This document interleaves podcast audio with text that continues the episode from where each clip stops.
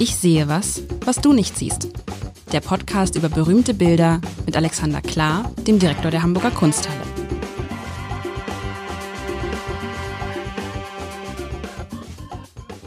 Herzlich willkommen. Mein Name ist Lars Heider und ich spiele ja jede Woche das wunderbare Spiel Ich sehe was, was du nicht siehst mit Alexander Klar, dem Leiter, Direktor, was ist er eigentlich? Direktor der Hamburger Kunsthalle, Alexander, bist du, ne? Direktor ist, glaube ich, mein Titel, ja.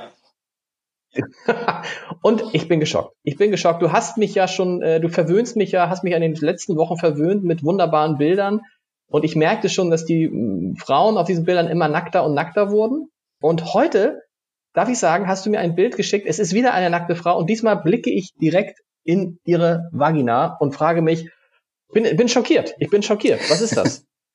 Äh, genau richtig beschrieben. Ich äh, bin erstaunt, dass dich das schockiert, aber ähm, tatsächlich, wir schauen auf ein Bild von Maria Lasnik, ähm, die äh, das Bild heißt Selbstporträt als Prophet, wohlgemerkt Selbstporträt als Prophet und nicht Prophetin, ist von 1967 ist gar nicht so rasend groß, ist äh, etwas über einmal einen Meter, leicht hochrechteckig und tatsächlich schaut man, ja, das musst du jetzt mal beschreiben. Worauf schaut man da? Ich will es mal beschreiben. Man sieht einen weißen Hintergrund.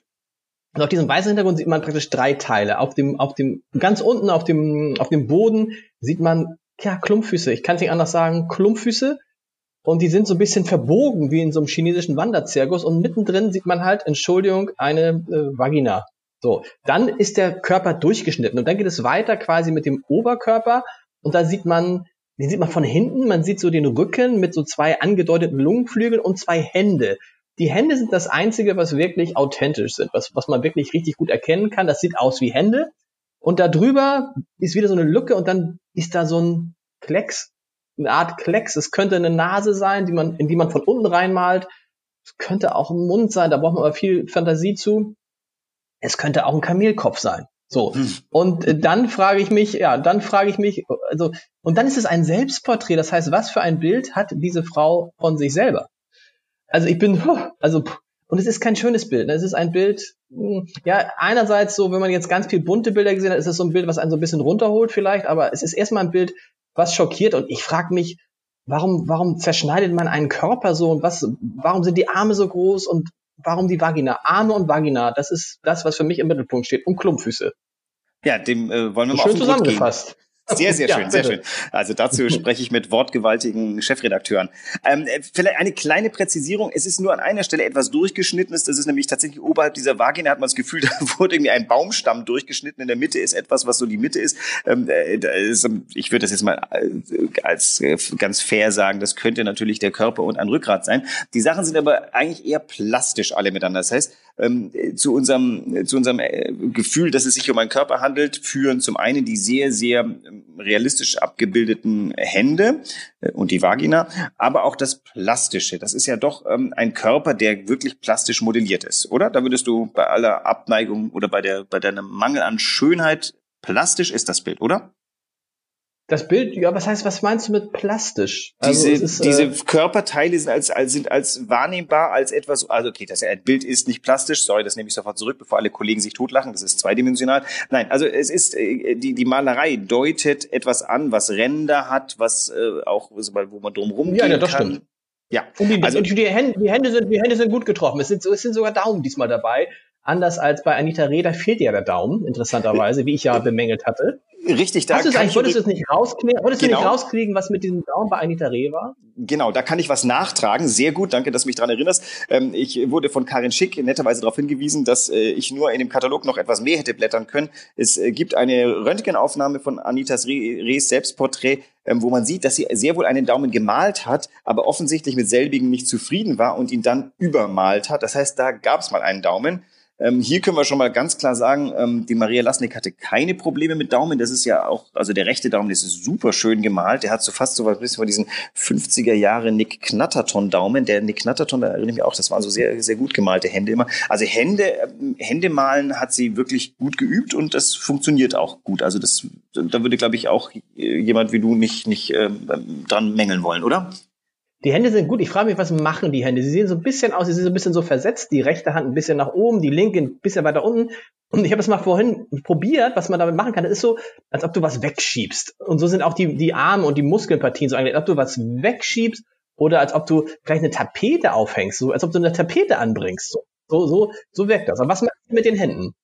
Oder sie, nee, sie malt ja nicht. Oder du hältst was. Du hältst was, ja. Genau. Ja, was. sie hat ja keinen Pinsel. Sie hat keinen Pinsel in der Hand, aber wenn du mal bei einer Malerin im Atelier warst, wirst du feststellen, dass äh, beim, schon allein beim Bilder herumschieben ungefähr diese äh, Handhaltung anfällt. Lustigerweise tut sie etwas, was wir im Museum gar nicht mehr dürfen, nämlich mit der Handfläche auf die, direkt die Leinwand tatzen. Also nehmen wir mal an, die Leinwand hinter dem Körper ist eine fotorealistische, schon mal vormontierte Leinwand. Die sieht ja wirklich wie eine Leinwand aus. Es ist eine Leinwand. Mhm. Und dann sind die Hände quasi trompe mäßig draufgemalt, dann hält sie diese Leinwand und wird vielleicht gleich nach rechts greifen, nach links, um sie ein wenig zu verschieben oder woanders hinzustellen. Das ist jedenfalls so eine durchaus eine, eine erkennbare Geste, was man so als Malerin im Atelier macht, wenn man mit Leinwänden umgeht. Okay, damit, damit symbolisiert sie uns, Achtung, ich bin Malerin. Ihr dürft die, ihr dürft, wie fast, wie, wie hängt ihr denn die Bilder auf? Mit Handschuhen?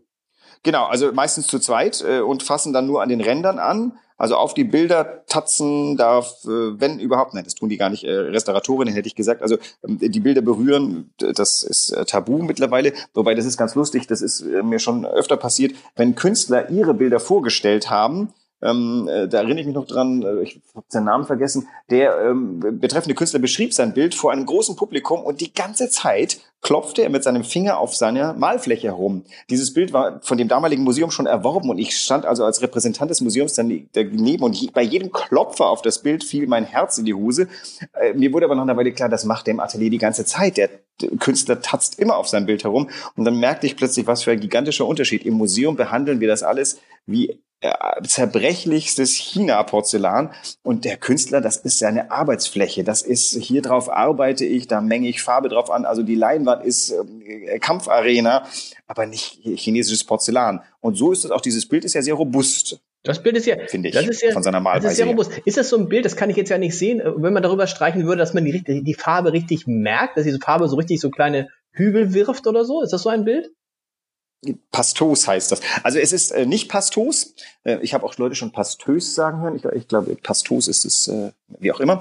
Müssen wir den Duden mal fragen. Nein, es ist äh, äh, sehr, sehr flach aufgetragen. Da ragt nicht viel hervor. Man sieht aber Pinselstrich, gerade in der weißen Fläche. Wenn man vor dem Original in der Galerie steht, dann ist das eine sehr schöne, sinnliche weiße Fläche. Wie überhaupt auch diese plastischen Körperbereiche sehr, sehr schön und sinnlich sind. Auch die, die Farbwahl finde ich ja auch ähm, sehr reizvoll. Wir müssen ja, also für den Körper ist das ja sehr, sehr viel braun. Also da ist jemand äh, lange am Strand gelegen. Der Oberkörper ist jetzt ein bisschen, der Oberkörper ist sehr, sehr, sehr, sehr braun. Der Unterkörper ist eher so fleischig, so tiefes Rosa und so. Du findest das sinnlich? Also ich finde schon, die ganze Sinnlichkeit geht schon allein verlo verloren, weil es ja das, was ich sehr sinnlich finde, gerade bei Frauen, nämlich der Kopf, ist halt reduziert auf ein Klecks auf einen, das sieht aus wie ein Kamelkopf, so ein Kamelkopf von der Seite gesehen. Und ich finde, da ist schon, und der, das ist, da ist schon sämtliche Sinnlichkeit dahin. Und ehrlich gesagt, die, die Vagina, in die man genau reinguckt, ist jetzt auch nicht, ah, ist fast ein bisschen plump, finde ich. Naja, die Sinnlichkeit liegt natürlich im Malauftrag und nicht in dem Motiv, was da gemalt wurde. Wobei, äh, jetzt kommen wir mal zu sinnlich und schauen uns diesen äh, doch fragmentierten Körper an. Ähm, vielleicht einfach mal die, die, die kokette Frage, wenn du an dir runterguckst, ähm, derweil du vor dem Computer sitzt, oder äh, wie viel von deinem Körper siehst du denn eigentlich? Gar nicht mal so wenig. Ich sehe die Oberschenkel im Moment und die Arme natürlich. Die Arme sieht man immer. Und die Hände, das ist natürlich einfach dann auch zu malen, weil man die Hände, die kannst du ja genauso, wie sie es auf dem Bild macht, genauso hinhalten. Also die Hände kannst du immer gut erkennen, finde ich. Und ja, viel mehr siehst du nicht. Man sieht ja auch, äh, man sieht, also mein Gesicht sehe ich zum Beispiel, ah, darauf willst du hin. Sie malt, aha, sie malt sich, wie sie sich selber sieht, ohne Spiegel sozusagen. Exakt. Und wenn man sich selber ohne Spiegel sieht, dann sieht man natürlich seinen, seinen Kopf sieht man nicht. Man sieht eigentlich von seinem, was sieht man von seinem, wenn, seinem Kopf sieht man vielleicht, vielleicht wenn man die Lippe so nach vorne macht, kann man die Lippe sehen. Ja, mehr also, Kopf nicht. konkret gefragt, welche Teile deines Körpers kennst du vom Ansehen am besten? Hände, Beine, ja, und das andere, da gibt's auch das andere Teil, da gibt's auch ein anderes Teil, das sage ich jetzt aber nicht. Das kennt man, hat man auch schon mal, das, hat man auch schon mal wärest gesehen. du jetzt Maler, wärest du jetzt Maler von derselben Selbstentblößungsfähigkeit, würdest du wahrscheinlich nicht umhin kommen, deine Oberschenkel, deinen Penis, deine Hände, deinen Brustkorb, äh, wenn du einen hast, deinen Bauch, äh, zu malen. Was du nicht malen könntest, wäre deine komplette Rückenpartie. Ich glaube, äh, du hast wenig Kenntnis von deinem Po. Äh, Unterschenkel hinten kannst du vergessen und in der Regel musst du dich schon beugen, um deine Füße zu sehen. Das heißt, ähm, würdest du die Anweisung bekommen, male alle male dich, so wie du dich siehst, käme wahrscheinlich etwas raus, was ziemlich nah an dem ist, was du da vor dir hast. Das stimmt. So gesehen ist es fast ein bisschen genial, dass ich das nochmal sagen würde jetzt bei diesem Bild. Weil stimmt. also, naja, klar. Also das heißt, was heißt genial? Aber natürlich auch, also was heißt genial? Also äh, ja, äh, natürlich aber auch ein bisschen ungelenk, weil selbst wenn ich mich jetzt selber so malen würde, würde ich meine Beine, glaube ich, anders malen und meine Arme. Meine Arme hätten nicht so komische Huppel da zwischen da, wo der Ellbogen ist und es ist alles so ein bisschen, also es wirkt nicht so, als ob sie das, was sie von sich kennt, besonders schätzen würde. Also pass auf, ich entlasse dich von einem. Du wirst dieses Bild bis zum Schluss nicht schön finden müssen. M mir reicht's, wenn du, ähm, äh, wenn du sag mal, das Bild erstmal als, als eigenen Charakter mal wahrnimmst und untersuchst und ansiehst und wenn du am Ende zumindest anerkennst, dass das, was die Künstlerin hier versucht hat, äh, ganz gut erreicht wurde. Ähm, wobei wir jetzt noch gar nicht genau wissen, was sie eigentlich versucht hat. Wir haben ja nur quasi die, die, die, die Leseanweisung Selbstporträt als Prophet. Ähm, vielleicht nochmal zurück auf das, was da gemalt wurde. Ein äh, oder zwei Teile des Körpers stechen farblich heraus. Die Hände? Die Hände, die sind anders gemalt. Die sind anders gemalt, die sind so in so einem gelb-grauton, sehr gut schattiert und so, ja. Und was sticht denn noch? Und was sticht denn noch aus? Das heißt also. Ja. Findest du noch sticht was raus? Ja, die Lungen, nee, die Lungenflügel. Hm. Nee, nee. Also maximal vielleicht die Vagina, weil das ist der dunkelste Teil. Also wir haben die Hände, das ist so ja. der, der, der hellste und gerade auch farblich ganz anders gefasst. Da ist ja gelb und grau. Der restliche Körper ist in braun, rot und rosa Tönen. Und die Vagina ist, ähm, sag mal, der, der dunkelste Part des Bildes. Ja. Daher auch schon durchaus auffällig. Also die die, die Frage ist natürlich, wie kannst du denn im 20. Jahrhundert, du kannst ja nicht malen, wie der Jan Massis gemalt hat. Das ist ja schon getan worden. Das heißt also, die, die, die Entwicklung ist notwendig. Jeder Maler, jede Malerin reagiert mit dem, was er oder sie tut, auf etwas, was vorher da gewesen ist und, ähm, und fügt dem, dem Gesamtbild, äh, das wir von uns und von der Menschheit und von der Welt haben, ein neues Bild hinzu. Und jetzt geht es ja ein bisschen darum, die besondere Leistung von der Maria Lasnik hier herauszuholen und warum dieses Bild so bedeutsam ist. Vielleicht auch noch kurz. Aber das musst du mir noch mal erklären. Ja. Ja, aber ist, das musst du mir kurz erklären. Ist es notwendig, dass man sich, dass man sich erstmal anguckt, was haben alle anderen gemalt und um dann bewusst was ganz anderes zu machen, nur um sich abzugrenzen? Das ist irgendwie fast ein, warum muss das so sein? Man kann doch auch, das, das finde ich auch bei, wenn man was baut. Man kann, ich frage mich immer, warum wird eigentlich zum Beispiel in Hamburg nicht mehr so gebaut, wie man gebaut hat, als das, was wir heute Altbauwohnungen nennen, gebaut wurden. Was, eigentlich finden das alle schön, aber gebaut wird heute anders und praktischer wahrscheinlich. Aber vielleicht auch um sich abzusetzen, ist das in der Malerei auch so, dass man immer gucken muss, dass man was Neues bringt, weil wenn man was Altes macht, dann konkurriert man mit denen, die es schon besser gemacht haben? Ich glaube, das wird nicht so gedacht von uns allen nicht. Was wir versuchen ist auf der Basis dessen, was schon existiert, etwas weiterzuentwickeln, würde ich mal ganz positiv sagen. Also wir versuchen äh, nicht dieselben Fehler zu machen, die wir vor zehn Jahren gemacht hätten, sondern wir versuchen neue Fehler zu machen. Und wir versuchen natürlich ähm, dem allgemeinen, äh, der, der jetzigen Ergebnislage eine neue hinzuzufügen. Natürlich versuchen wir zu verbessern. Das kann aber natürlich nach hinten losgehen. Ähm, aber äh, also wir, wir können doch gar nicht mehr bauen, wie wir 1870 gebaut haben ähm, weil mal, die Materialien sind anders geworden, unsere Anforderungen sind anders geworden. Wir haben kein Gesinde mehr, was noch hinten in der Wohnung in einer schlechten Kammer versteckt werden muss und äh, unsere Deckenhöhe äh, quasi auf Lasten von denen äh, besonders hoch machen lässt. Wir sind alle gleicher geworden. Also ähm, ich glaube, ein Kunst wie Architektur entsteht aus den Gegebenheiten des Lebens und ist natürlich immer schon eine Reaktion auf das, was um einen herum ist. Da steckt nicht der Zwang dahinter, alles anders zu machen, aber das passiert ja notwendigerweise denke ich. Okay, verstanden. Was wollte Frau Lasnik uns denn jetzt damit sagen? Also das eine, die eine ist ja so, das ist ein Selbstporträt, so wie man sich selber sieht, aber das hat ja auch noch eine Botschaft. Die Botschaft ist, das sieht man an den Händen, ich bin eine Malerin, die eine Leinwand aufträgt. An der Vagina sieht man, ich bin eine Frau, die malt. Das habe ich jetzt auch verstanden.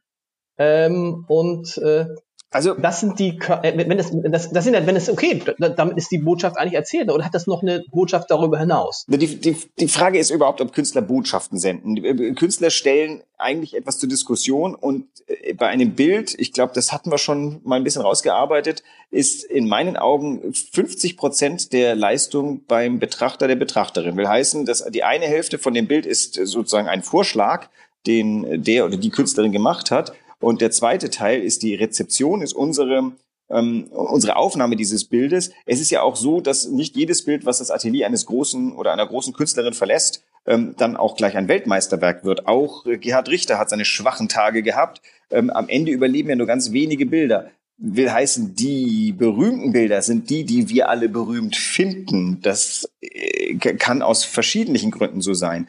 Und ähm, also wir, die Kunsthalle. Kunst entsteht im Auge des Kunst. Das ist das ist dieses ja. Kunst entsteht im Auge des Betrachters. Ja, ja, ja, ja, genau. Das finde ich jetzt ganz interessant. Da müssen wir kurz drüber sprechen, weil das heißt ja mit anderen Worten, der Künstler kann ein Bild malen, von dem er glaubt, das ist das beste Bild seines Lebens. Und niemand merkt's. Und es kann trotzdem bei dem Publikum nicht ankommen, und oder umgekehrt. Das heißt, das finde ich toll. Das ist jetzt, ich werde jetzt jemand, der immer ins Museum gehen wird, jeden zweiten Tag, weil natürlich erst durch mich wird Kunst große Kunst oder eben nicht. Absolut. Wenn du jetzt anfängst, wie ein Irrer dieses Bild zu posten, weil du dich dann doch am Ende irgendwie verliebt hast in irgendwas und ähm, ähm im, im Abendblatt irgendwie alle naslang in, in den unmöglichsten Momenten, weil du den Redakteuren das so ein bisschen auf den Schreibtisch geworfen hast, ähm, dieses Bild äh, sich verbreitet, wenn plötzlich man feststellt, das ist das Bild von Corona, denn ähm, der Körper, das Anfälligste, der Lungenflügel genau in der Mitte, das ist eigentlich das Bild schlechthin. Es wird aufgegriffen auf Instagram, es verteilt sich. Du, äh, du glaubst gar nicht, wie schnell dieses Bild eine Ikone ist, weil plötzlich alle beschlossen haben,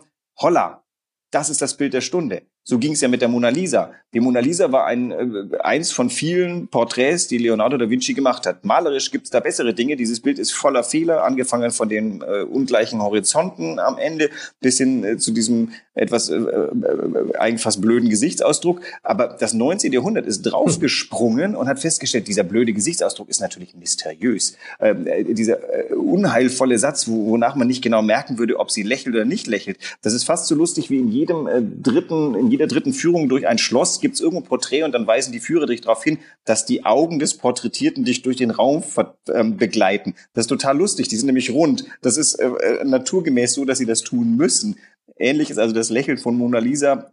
Das wurde mysteriös gemacht. Das 19. Jahrhundert ist eingestiegen wie nichts darauf. Und heute ist dank der, sag ich mal, böse Propaganda des 19. Jahrhunderts, dank der Verarbeitung dieses Bildes in Romanen, in allem Möglichen, äh, ist es das berühmteste Bild der Welt das ist äh, auch eine gesellschaftliche Vereinbarung sozusagen.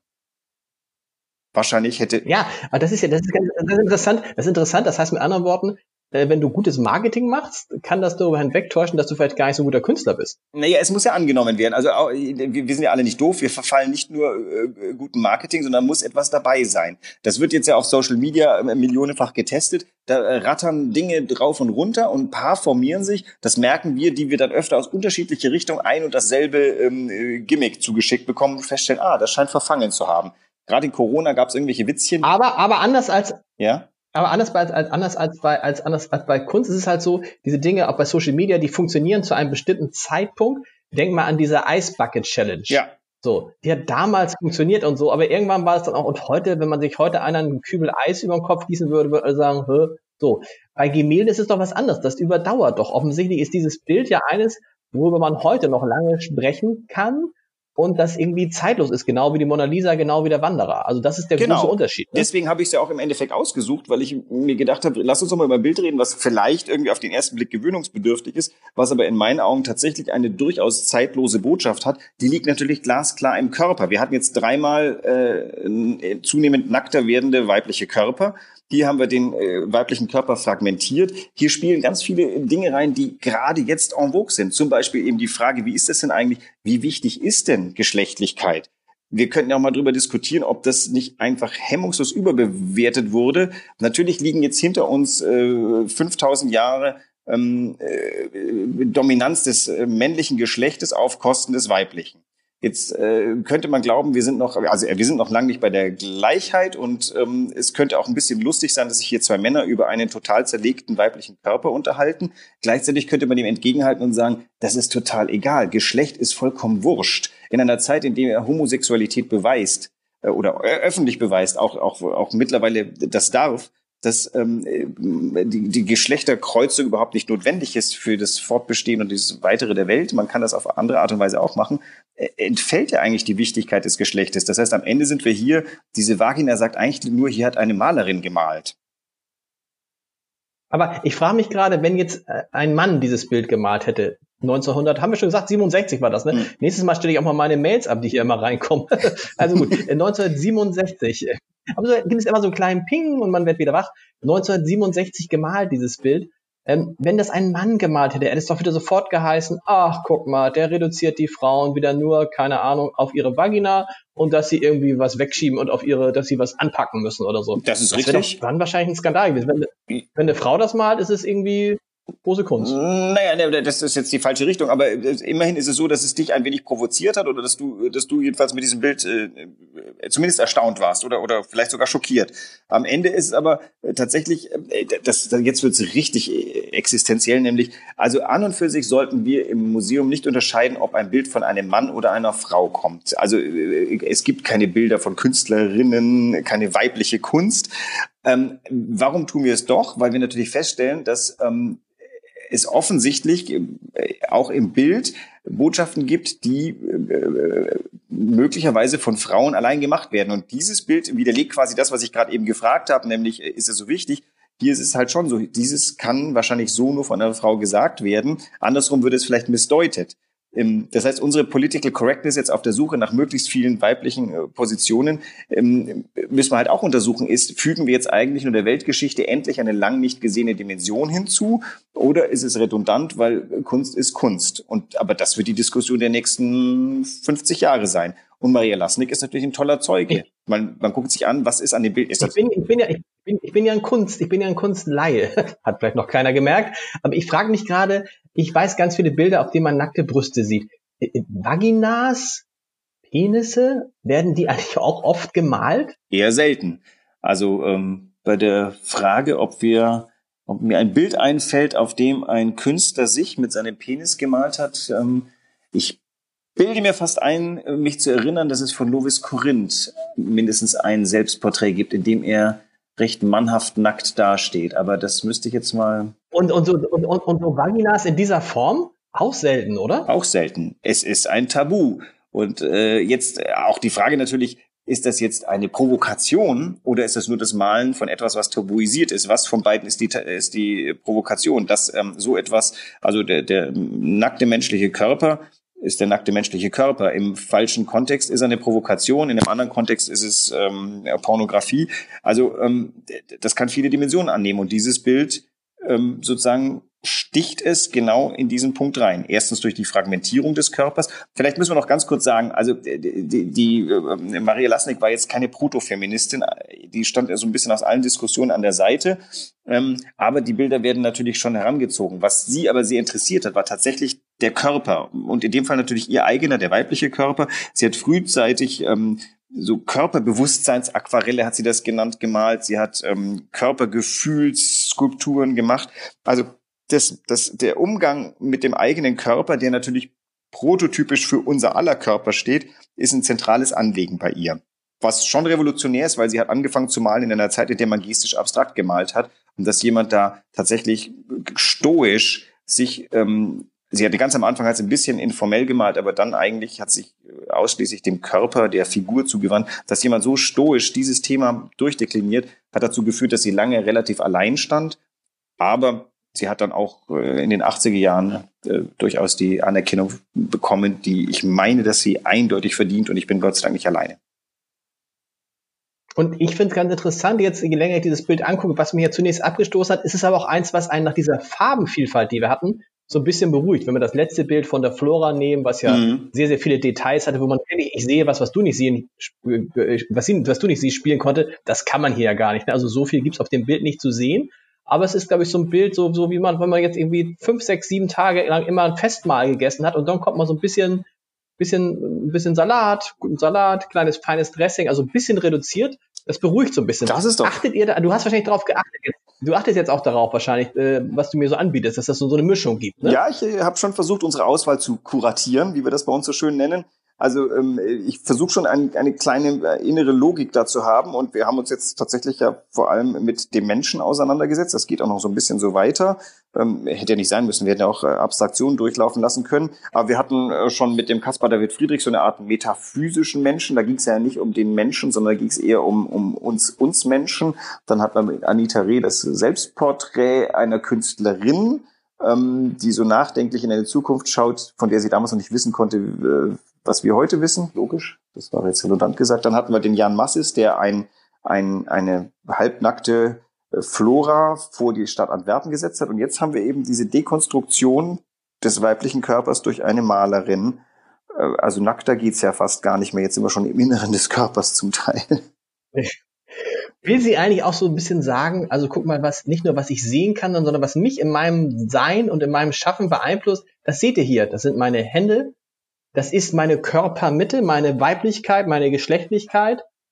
Und der Kopf spielt da gar nicht so eine Rolle. Das heißt, es ist dieses, was die Leute immer sagen, ich, ich, man malt aus dem Bauch heraus oder man malt aus dem, also das, das, vielleicht muss man, vielleicht braucht man zum Malen gar nicht so sehr den Kopf. Ja. Wahrscheinlich nicht. Wahrscheinlich braucht man das Herz. Und das sieht man jetzt hier nicht. Ich glaube, da würden wahrscheinlich sehr viele Künstlerinnen und Künstler zustimmen. Ähm, die, die Arbeit äh, im Kopf geht immer voran. Beim Malen selber sind äh, andere Körperteile gefragt und tatsächlich ist das Malen ist ein ist auch nicht nur ein handwerklicher, sondern auch ein körperlicher Akt. Und, und ja, tatsächlich, also diese Körperbewusstseinsbilder heißen ja, sie, sie malt ja das, was ihr zum Beispiel beim Malen bewusst wird. Ihre Hände, die sie immer sieht, deswegen sind sie farblich abgesetzt, und dann eben über die Arme, die da beim, beim Malen immer sehr angestrengt dabei sind, über den, die, die Mitte des Körpers, die sich, keine Ahnung, vor dem Bild, die muss ja quasi den Rest des Körpers tragen und diese sportliche Tätigkeit des Bildbemalens ähm, als Sockel tragen. Deswegen hätte ich auch bei den Klumpfüßen, ich hätte eher gesagt, da unten ist etwas sehr Festes, sehr, sag mal, sehr Tragendes, was das Bild trägt und was die Malerin trägt, äh, herausgearbeitet. Und im Endeffekt ist es doch, ähm, es ist ein bisschen abstrakt insofern, als dieser Körper zerlegt wurde und es eher um Innerliches geht. Und gleichzeitig ist es sehr, sehr figurativ, weil diese Figur ja so plastisch mitten im Bild sitzt vor diesem weißen Hintergrund. Alexander, ich hätte nie gedacht, dass man über dieses Bild so lange sprechen kann und ich freue mich schon auf nächste Woche. Was erwartet mich da? Du hast gesagt, also viel tiefer in den Körper eindringen kann man nicht, würde ich jetzt auch gar nicht mehr so wünschen. Da wird es wieder ein bisschen äh, gefälliger. Für den es, äh, ja, es wird immer auf den ersten Blick gefälliger, weil wir etwas angucken, was wir heute gefällig finden, aber zu dem Zeitpunkt, als es gemalt wurde, äh, garantiert nicht gefällig war. Ähm, sagen wir so, es wird ein bisschen äh, sozialkritisch, ist das falsche Wort, ähm, gesellschaftlicher. Ich freue mich drauf. Vielen Dank. Bis nächste Woche. Bis Tschüss. dann. Tschüss. Weitere Podcasts vom Hamburger Abendblatt finden Sie auf abendblatt.de slash podcast.